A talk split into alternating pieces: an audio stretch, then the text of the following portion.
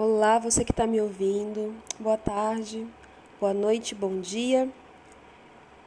Estamos iniciando mais um semestre. Dessa vez, o tema que eu vou abordar nesses podcasts será de planejamento urbano e regional.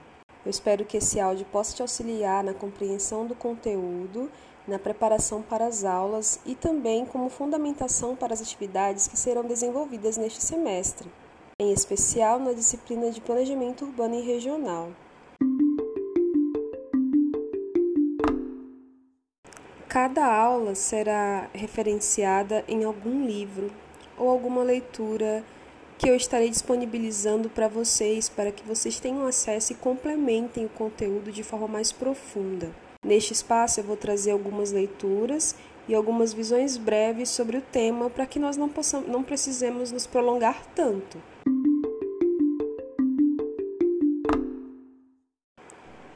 Todas as tuas dúvidas podem ser tiradas durante as nossas aulas síncronas, lá no Google Meet ou no AVA. Podem também ser perguntados no fórum, assim como no nosso grupo de tirar dúvidas, o grupo do WhatsApp criado especialmente para os alunos que fazem a disciplina de planejamento urbano e regional neste semestre, neste momento que você está ouvindo. Lá vai ser um espaço para a gente compartilhar notícias, compartilhar informações, leituras e também, principalmente, né, tirar as dúvidas das atividades. Também um momento, um espaço mais rápido para que vocês tenham acesso a, a mim, professora.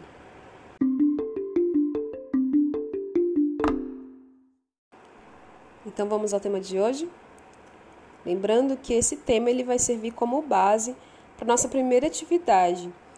E a gente vai ter então como como tema central as formas de análise do espaço urbano, definição de espaço urbano e, por fim, quem que determina a organização do espaço urbano? Quem são os personagens que estão envolvidos, direta ou indiretamente, os maiores interessados aí na questão urbana, certo?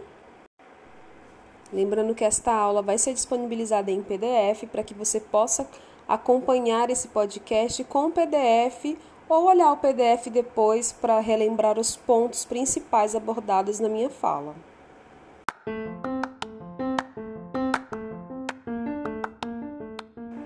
Gostaria de deixar reforçado que toda esta aula está baseada na leitura do livro O Espaço Urbano do autor Roberto Lobato Correa, que é um dos livros que está presente na nossa ementa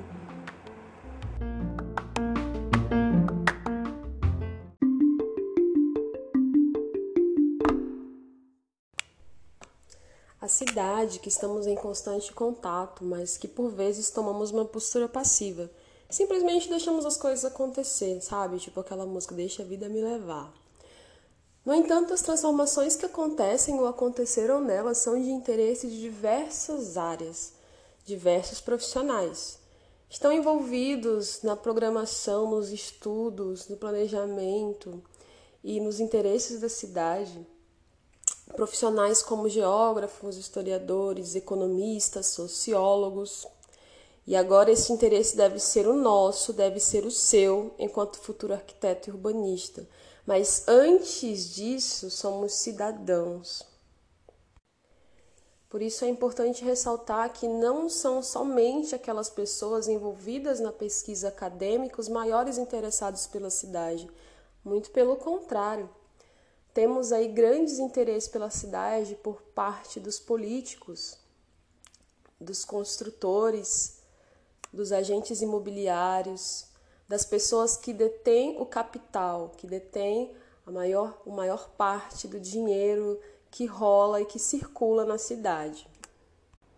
Geram preocupações do tipo onde investir, o que mudar, onde construir, aonde que eu vou conseguir lucrar mais a partir do momento em que eu invisto nesse pedaço de terra.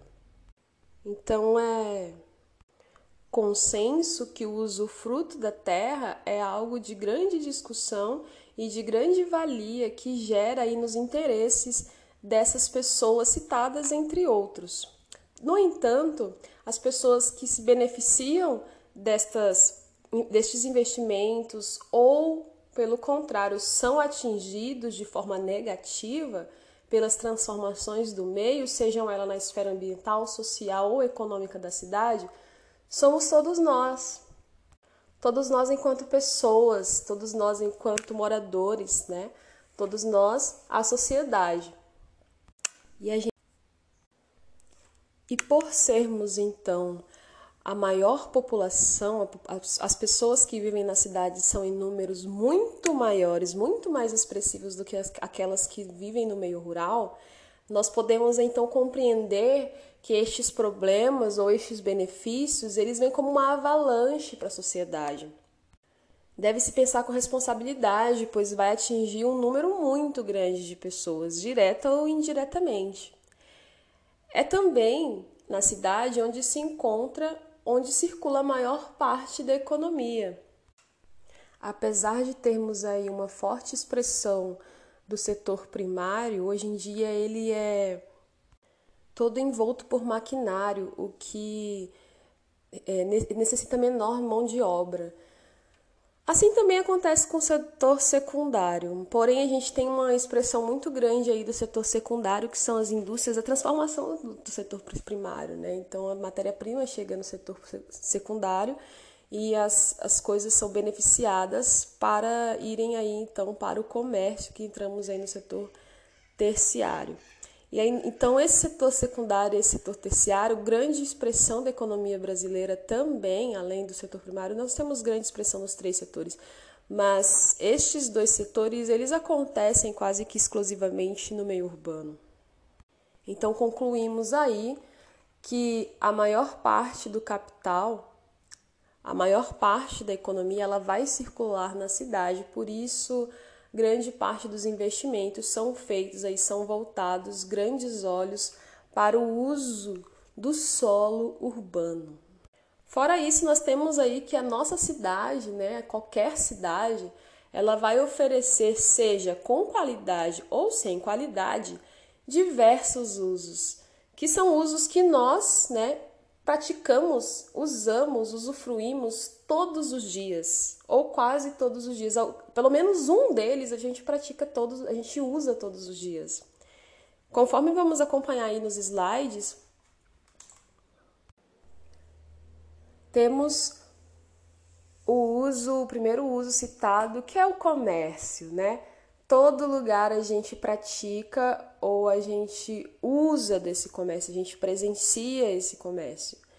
Por mais que não estejamos em grandes regiões comerciais ou avenidas comerciais, a exemplo da Avenida Major Amarante ou da Melvin Jones ou da Avenida Paraná, que são grandes polos comerciais da cidade de Vilhena, Sempre tem uma esquina com uma padaria, um açougue no bairro, uma bicicletaria, algum advogado que tem um, um, um serviço, né, um edifício de serviço não em, área, não, não em área central, assim como outros serviços, tais como contadores, dentistas e assim sucessivamente. Então, nós estamos em contato é, constante com essa atividade comercial onde também circula boa parte do nosso capital, boa parte do capital da cidade. Seguido disso, a gente tem aí o melhor, desculpa, o maior uso, o que a gente tem todo dia.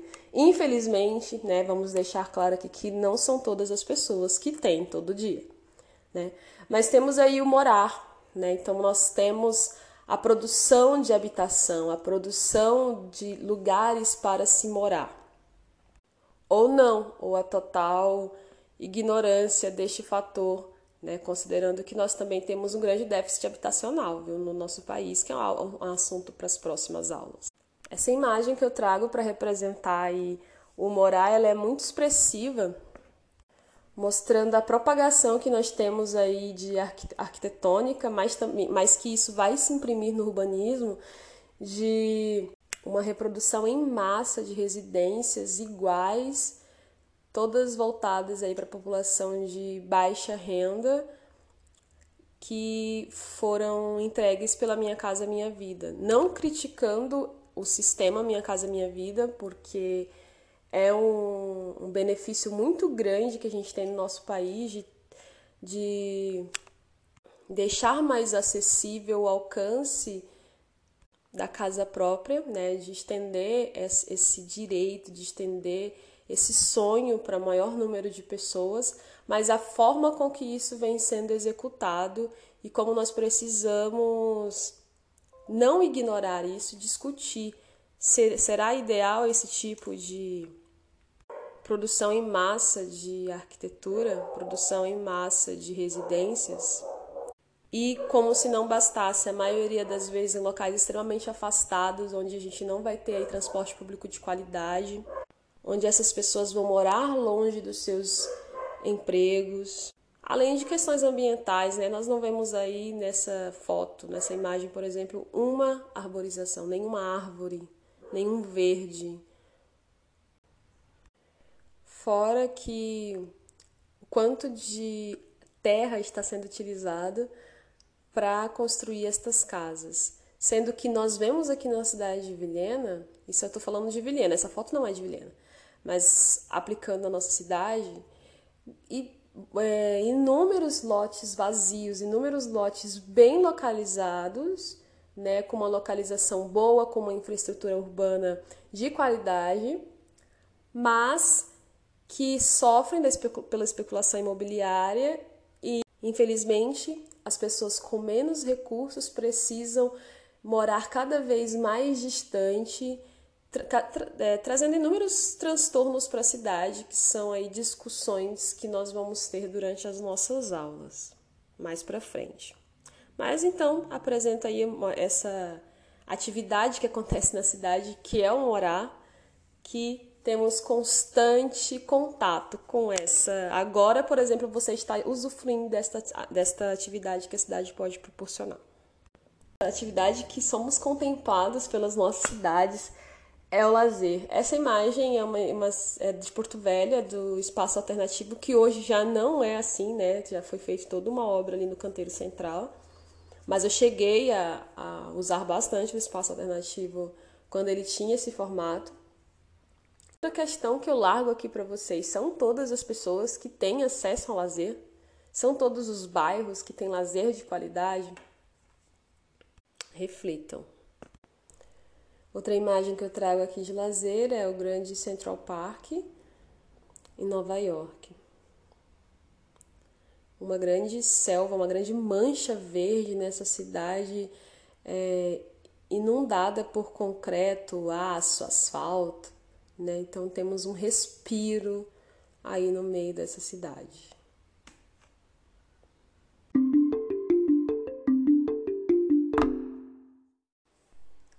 Temos aí então que desde que as pessoas, né, com suas famílias enxergaram na cidade a possibilidade de desenvolvimento econômico e migraram, a cidade tem crescido em números e de forma muito rápida e alta. Trouxe uma tabela para vocês no slide seguinte para a gente analisar este, estes números. Vamos lá.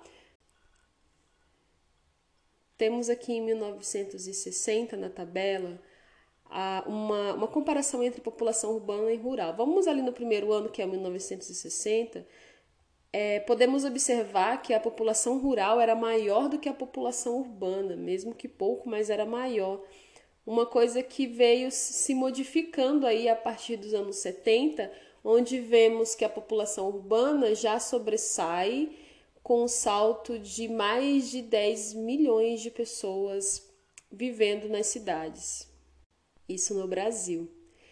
E essa situação ela vem se prolongando, na verdade, existe um intervalo maior entre população urbana e população rural a cada ano que se passa. O último dado que a gente tem nessa tabela é de 2010, onde a população urbana era de 160 milhões 925.792 pessoas, em contrapartida rural era é menos ainda do que 1960. Então temos é, esses dados que confirmam que as cidades elas concentram o maior número de pessoas e do capital essa situação do Brasil, ela é, claro, acontece na região norte e, consequentemente, em Rondônia, como temos estes dados aí, que ficam para vocês darem uma analisada de, da diferença entre população urbana e rural no decorrer do tempo. Então, considerando isso, por que estudar ou analisar o espaço urbano? Como não analisar se temos tantas pessoas que dependem disso, que vivem isso, que têm isso como realidade diária? Temos aí é, classes né, envolvidas na produção da cidade, que usufruem da cidade, seja rico, pobre, negro, branco, índio, estrangeiro. É uma diversidade muito alta, não tem como não analisar a produção da cidade. Então, professora, se não temos como fugir disso, como procedem essas análises?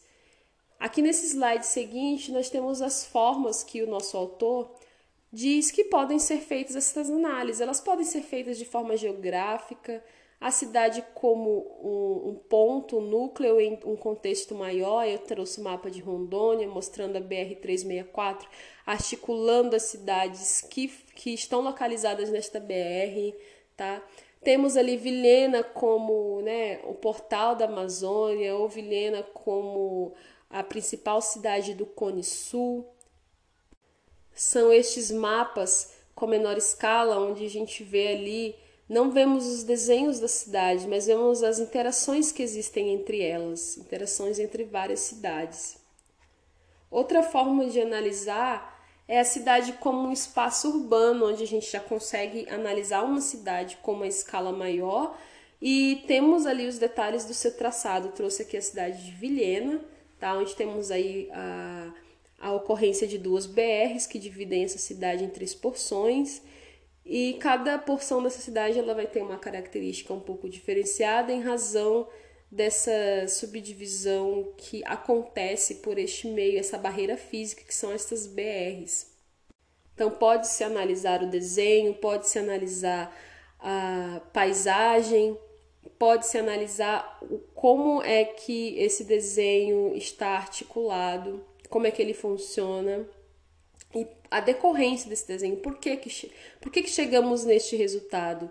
Por que que, como é que essa, essas BRs elas se dialogam com a cidade? Elas se dialogam de forma positiva ou de forma negativa?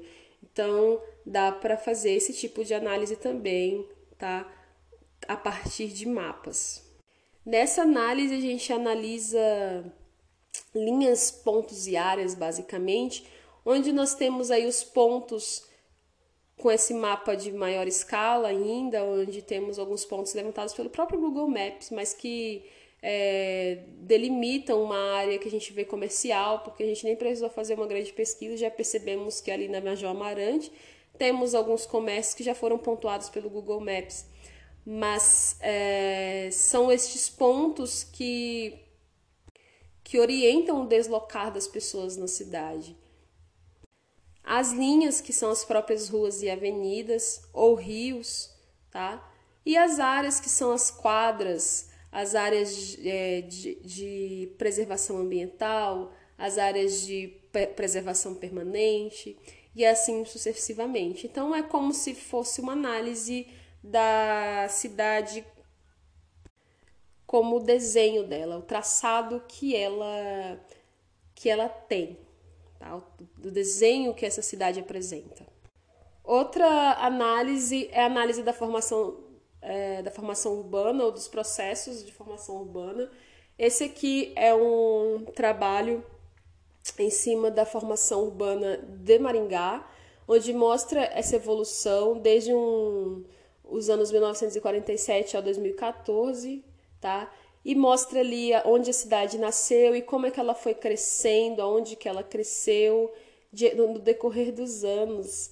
Essa é uma análise de evolução urbana, que também é um tópico da nossa ementa, que a gente vai trabalhar isso mais para frente, que não se trata somente de, de analisar para onde essa cidade cresceu, mas o que, que favoreceu esse crescimento, por que, que ela cresceu para determinado lado, é, também quais impactos que, que, que que são decorrentes desse, desse crescimento, às vezes descontrolado, às vezes acelerado. Pode-se analisar a cidade, seguindo aí o próximo slide, pelas funções que essa cidade tem. Algumas cidades elas já são caracterizadas pela atividade mais marcante que ela tem, tá? Temos aqui Brasília como uma cidade política administrativa, onde as suas maiores atividades acontecem em torno da administração, tá? da, da administração do país, por ser a capital do nosso país. Bonito como uma cidade riquíssima em turismo, então é uma cidade que ela está preparada, ou que ela é planejada, pensada, desenhada, e são colocados equipamentos pensando no atrativo que ela tem, que é um, um turismo ambiental, mas que essa cidade, as pessoas elas se instalam nessa cidade, né? Por menor que ela seja, e ela deve estar preparada para receber estas pessoas. E por último, eu trago um outro exemplo que é Santos, uma cidade portuária, uma cidade litorânea, que tem ali sua maior economia, suas maiores atividades voltadas para o Porto de Santos, um dos maiores do país. Outra, outro tipo de análise, que é uma análise bem é, empírica, uma análise que é necessário um contato maior com as pessoas, que é a percepção das pessoas, percepção que você tem do lugar. Então, ela normalmente é feita por base de questionários e pesquisas, imagens, tá? E eu trago aí uma imagem de Manaus essa percepção ela pode ser tirada de moradores, ela pode ser feita um comparativo com visitantes e deve se questionar então para essas pessoas o que que aquela, aqueles espaços trazem em sentimentos ou em comportamentos para a sociedade. Onde é visto segurança, onde é visto insegurança, onde as pessoas utilizam para caminhar, onde é desconfortável caminhar, quais atividades os lugares públicos, os espaços públicos, eles permitem de acontecer de acordo com a sensação, de acordo com o que as pessoas falam ou que elas transmitem. Nem sempre essa percepção também precisa ser é, entrevistada. Às vezes a percepção ela pode ser uma percepção de observação. Então o pesquisador, né, ele observa por determinado período, determinadas horas do dia, as atividades que acontecem em espaços urbanos que ele delimitou como área de estudo. E aí isso pode virar aí uma pesquisa de grande valia para a tomada de decisões da cidade.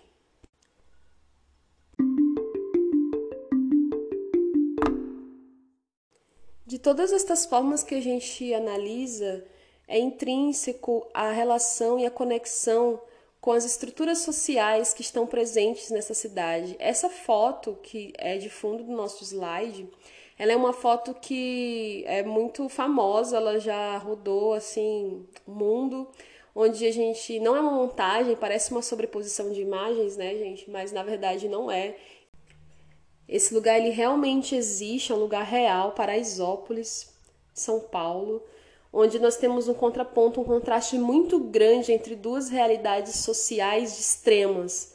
Né? Não existe um, um, um meio, existe um muro que de repente transforma-se em um lugar extremamente agradável, aprazível, agradável aos olhos, e do outro lado, uma marginalização da sociedade, em forma de favela. E aí, quando eu falo em forma de favela, eu estou falando mesmo de uma materialização. Seguindo no próximo slide, a gente tem aí que a cidade ela é um objeto social, objeto, objeto palpável, objeto físico.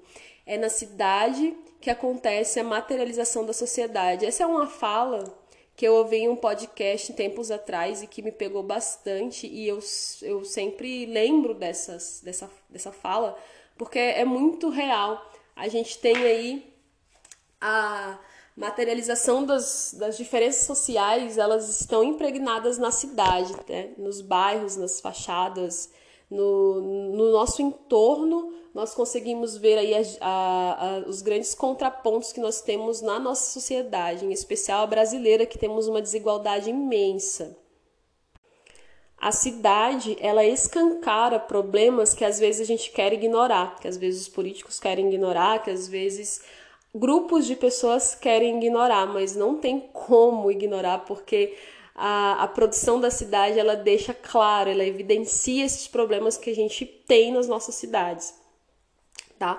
É, então é impossível, é, é, na verdade só vive-se numa bolha quando se escolhe viver numa bolha.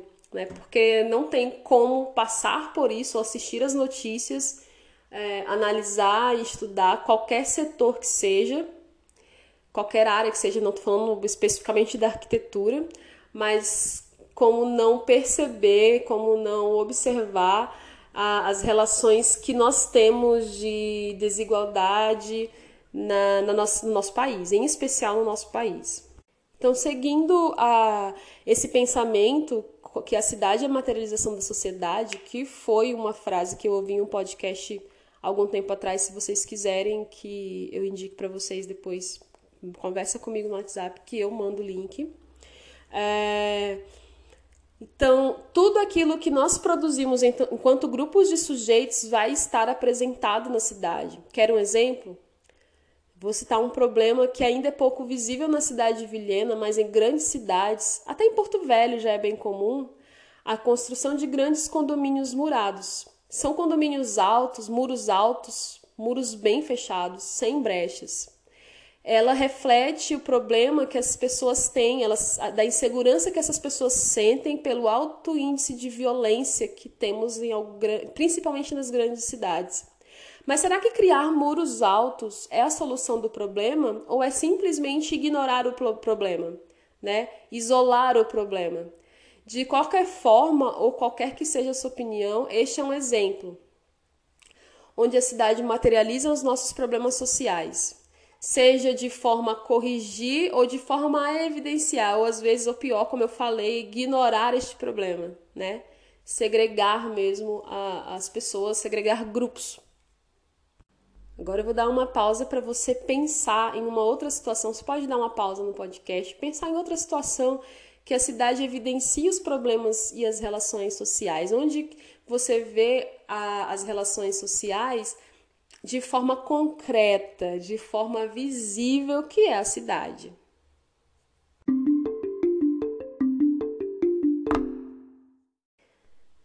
Bom, continuando e falando tanto de cidade, precisamos distinguir então o que, que é o espaço urbano. O Roberto Correia ele traz uma, algumas características do espaço urbano que são muito fáceis de compreender e eu vou abordar elas aqui com vocês. Primeiro que o espaço urbano ele pode ser caracterizado pelo uso da terra, onde as pessoas têm aí propriedade ou tomam conta dessa terra. Esse uso da terra ele pode ser variado, então a gente vai ter aí uso residencial, uso comercial. A maioria das vezes ele é bem subdividido, né? Alguns usos eles podem conviver entre si, alguns outros usos precisam estar mais afastados, como é o caso das indústrias, pelo nível de ruído, quer seja pelo cheiro, quer seja pelos resíduos, quer seja pelo impacto no trânsito que vai causar, quer seja pela facilidade de despacho do material produzido e assim sucessivamente. Então, a primeira característica que a gente tem, que é em cima dos usos, é que a cidade ela é fragmentada. Mas quando a gente segue para a segunda característica, a cidade ela é articulada, tá? Ou seja, isso quer dizer que apesar de que nós tenhamos uma cidade que ela vai ter ali os seus usos diferentes, estes usos eles não convivem só, eles, eles têm uma articulação com os outros usos. Não tem como ter um bairro residencial, uma zona, uma zona residencial, sem que ela tenha um acesso fácil, um acesso de qualidade, é, através das, dos, da, das vias, né, através do transporte público, em especial do transporte público, tá? Vamos aqui dar preferência para isso, para que essas atividades aconteçam com qualidade, né? Tanto qualidade de atividade quanto qualidade de vida para as pessoas que moram nessas que, usam, que, que utilizam destes serviços. Tá? Então, é, esses fluxos eles vão acontecer em vários horários do dia que mantém articulação entre esse espaço. Então, marquem aí, segunda característica, qualidade da cidade, de acordo com Roberto Correa, é que é uma cidade, apesar de ser fragmentada, ela é uma cidade articulada, existe vínculos entre essas fragmentações. Esses fluxos, eles podem ser fluxos de pessoas e podem ser fluxos de carga também, tá? Quando se a gente for falar, então, de, cidade, é, de regiões metropolitanas, ou se formos falar de redes urbanas, que são assuntos também que a gente vai trabalhar mais lá para frente, o transporte de carga, ele, ele também ele é, ele é muito forte, ele é muito presente e também precisa ser pensado. Próxima característica é que a cidade é um reflexo da sociedade. É o que a gente tinha falado, né? A materialização da sociedade. Então, se existindo desigualdade, a cidade vai aparentar isso, ela sempre vai aparentar essa desigualdade, como é o caso daquela foto emblemática que eu mostrei.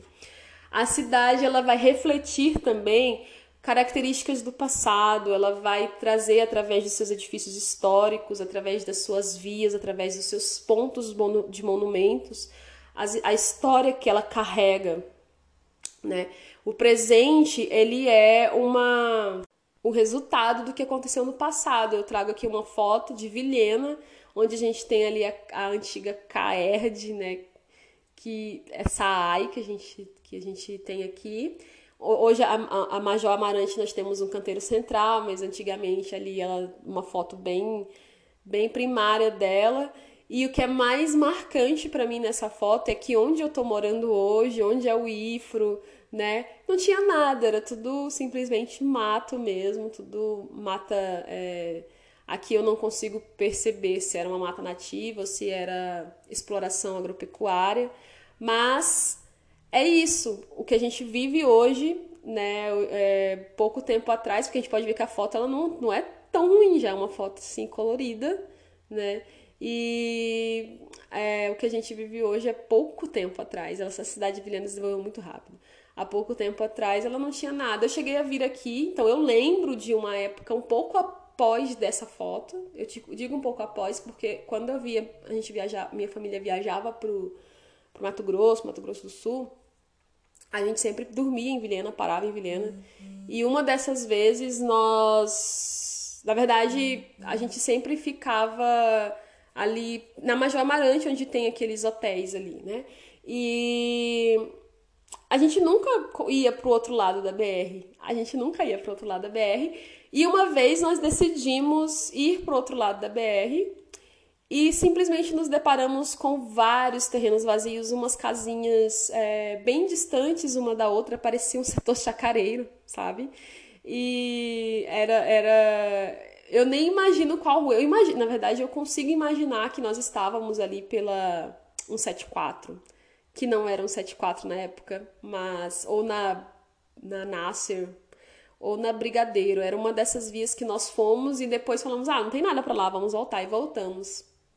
E quando eu vim morar em Vilhena, por um, uns 15 anos depois desse, desse relato que eu tô, tô falando para vocês, o que que acontece? Eu me deparo com uma cidade totalmente desenvolvida de um, do lado onde antigamente, onde quando adolescente, não tinha nada. E eu falei, caramba, como assim a cidade cresceu tanto, né?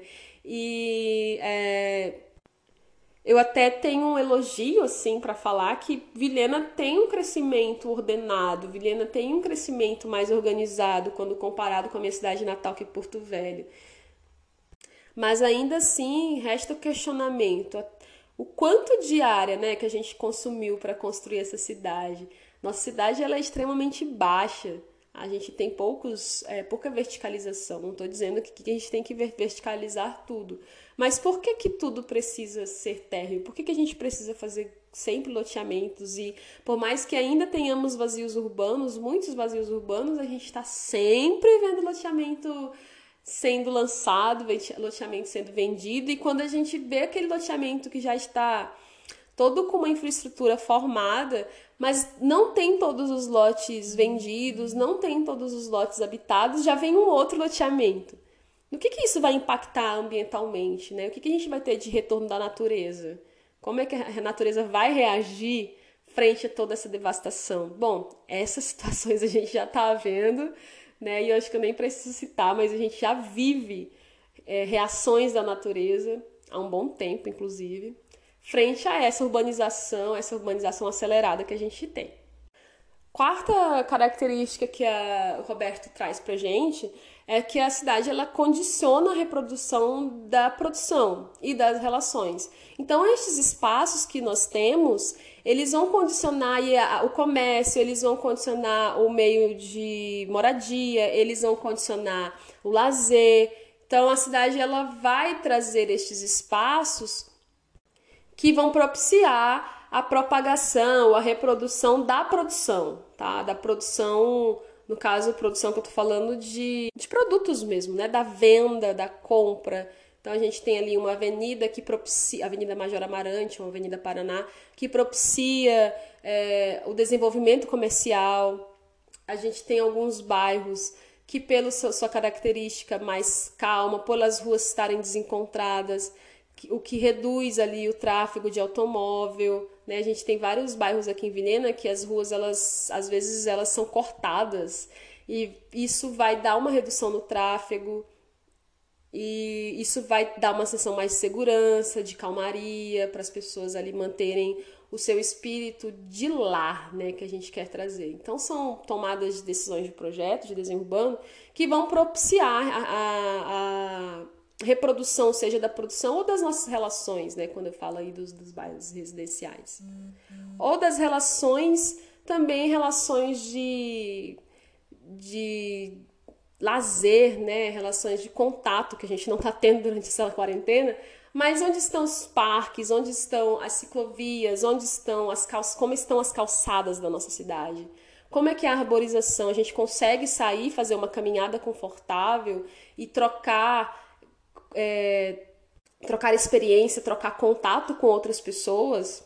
Agora não, mas antes pandemia e tomara pós pandemia conseguir, conseguiremos fazer isso. A nossa cidade propicia esse tipo de comunidade. São pensamentos que, né, fazem parte da, da nossa análise, mas que também que a cidade pode propiciar ou pode não propiciar, e aí vai da, da forma que ela se desenvolve. É, próximo slide, nós vamos falar aí do perfil simbólico, que é uma parte assim que é tocante, eu acho que para a maioria da gente, a maioria de nós, né? Mas que são aqueles lugares que são a cara da cidade, ou que são lugares que marcam a cidade por um, seja por ele ser de época, ou por ser um lugar que as pessoas conhecem, né? Elas é, falam daquela cidade e é uma imagem que vem é, é uma imagem que aquela cidade carrega, na, que ela, ela é carregada automaticamente na, na mente das pessoas.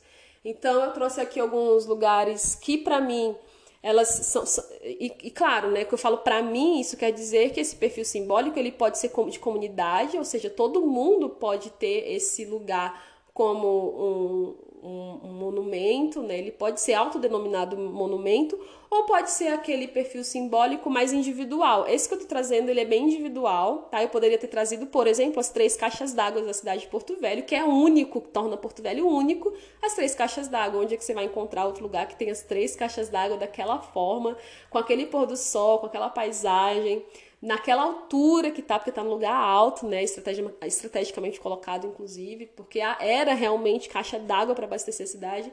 Que lugar que você vai encontrar? Bom, não tenho notícias de outro lugar que tenha aí essa característica que traz as três caixas d'água. Mas eu trago aqui um perfil simbólico individual, meu mesmo, pessoal, que é o mercado, são os mercados, né?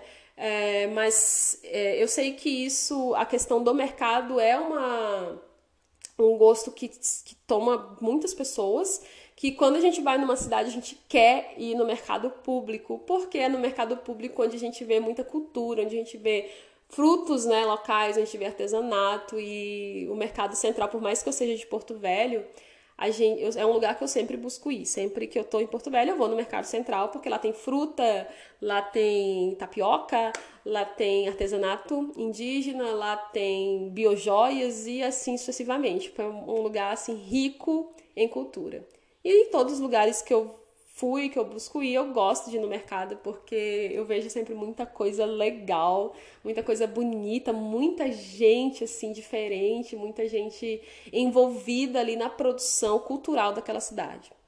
E por último, que é a nossa sexta característica, mas não menos importante, é a cidade como cenário das lutas sociais. Então a cidade por ela ser uma materialização da sociedade, por a gente estar sempre em constante briga, em briga, diálogo, discurso, debate pelos espaços, por ocupar esses espaços, por usar esses espaços com qualidade, ou não por só tô falando de espaço porque a gente está falando da cidade, mas assim é, qualquer outra questão que envolva os nossos direitos, né?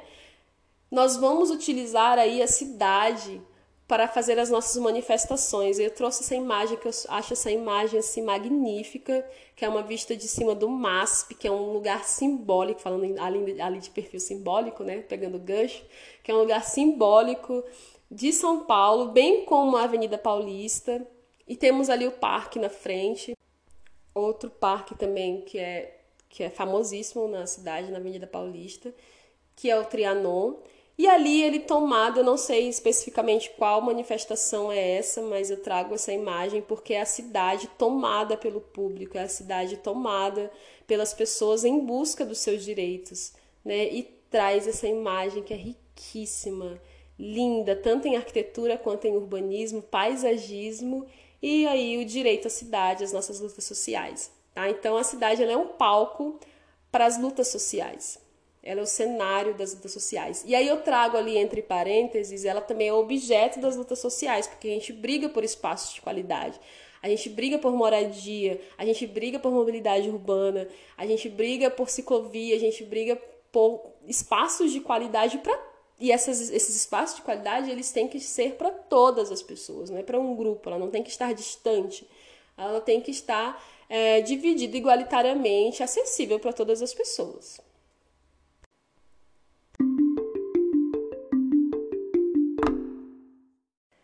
Vou finalizar essa aula só trazendo ali um último slide é, com um resumo né, da nossa aula. Então, a gente tem aqui uma definição de espaço urbano, que é um espaço que é fragmentado, articulado, reflexo da nossa sociedade, conjunto de simbologias e palco de manifestações sociais, o espaço urbano é um produto social, resultado de ações acumuladas durante o tempo, produzidas por agentes que produzem e consomem o espaço. Aí eu vou frisar esse finalzinho, que é um produto social que é produzida por agentes que produzem e consomem o espaço. Essa fala, ela vai direcionar para o nosso próximo conteúdo, que é base para a nossa primeira atividade que vamos tratar então estudar como é que agem esses personagens da produção do espaço. Temos aí alguns personagens e alguns condicionantes, né? Condicionantes são aqueles que a gente não tem como moldar, como por exemplo o clima, o relevo, né, vegetação. Mas aí temos os personagens que agem de acordo com seus interesses e que agem de acordo com as suas habilidades e com o seu capital, tá? Então fica aí a deixa, essa é a nossa próxima atividade. A gente vai ter uma leitura complementar. Fica à disposição para vocês os slides para acompanharem esta aula desse podcast. Fica à disposição de vocês o capítulo do livro do Roberto Correa, em que ele traz é, esse, esse, diálogo, ele traz assim de uma forma muito gostosa, muito aprazível de ler tudo isso que eu falei nesse podcast, de uma forma mais profunda para que vocês possam aí, se aprofundar neste tema. E o capítulo seguinte, que vai falar dos personagens da produção do espaço urbano, quem que determina, como é que acontecem, como é que agem estas pessoas em cima do seu interesse. Agradeço que você chegou até o final desse podcast, não só agradeço, como espero que sirva de base aí para todas as nossas atividades, todas as nossas discussões em cima da cidade que vamos ter na disciplina de planejamento urbano e regional.